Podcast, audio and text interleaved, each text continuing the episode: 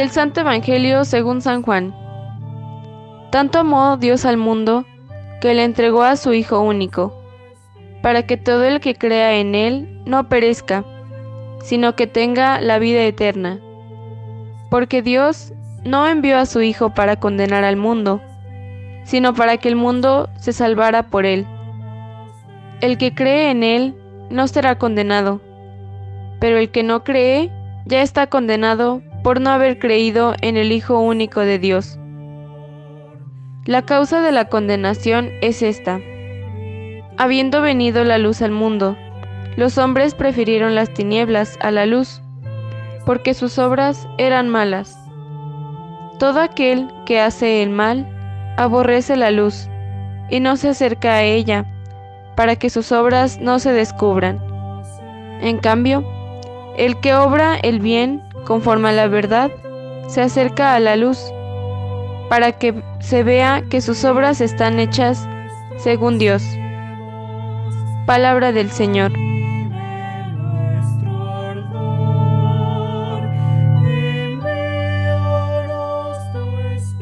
Dios de la vida que ha resucitado a Jesucristo rompiendo las ataduras de la muerte, esté con cada uno de ustedes. Queridos hermanos, todos hemos experimentado alguna vez la diferencia entre vivir encarcelados o liberados en las cosas más sencillas y cotidianas. Seguramente todos tenemos que pasar por ambas experiencias.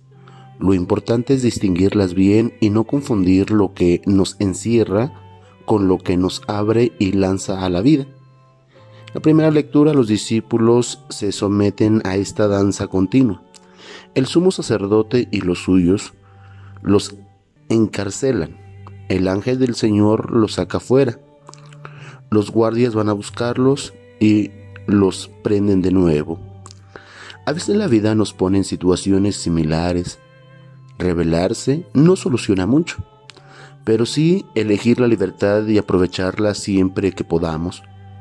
Nos juzgamos mucho, porque como dice el libro de los Hechos hoy, lo propio de la iglesia es explicar al pueblo palabras de vida.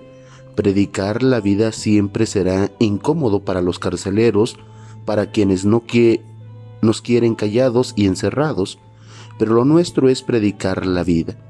Cualquier precepto, norma, rito o mandato que atente contra la vida no es de Dios, al menos del Dios de Jesús el Cristo. Este Jesús, Hijo de Dios, que no vino a nosotros para condenarnos, sino para darnos vida en abundancia. El juicio encierra, crea bandos, empequeñece, asusta, nos pone en la defensiva. La vida que es amor abre, da luz, nos hace creativos, fraternos, amables. Podría ser uno de los criterios que nos ayude a discernir quién o qué nos encarcela y quién o qué nos libera.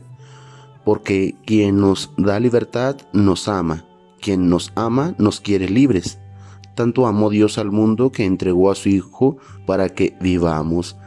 Vivir en abundancia, porque Cristo ha resucitado y con su resurrección nos ha dado esta nueva vida. Que el Dios de la vida nos siga colmando de abundantes bendiciones a cada uno de nosotros. Que así sea.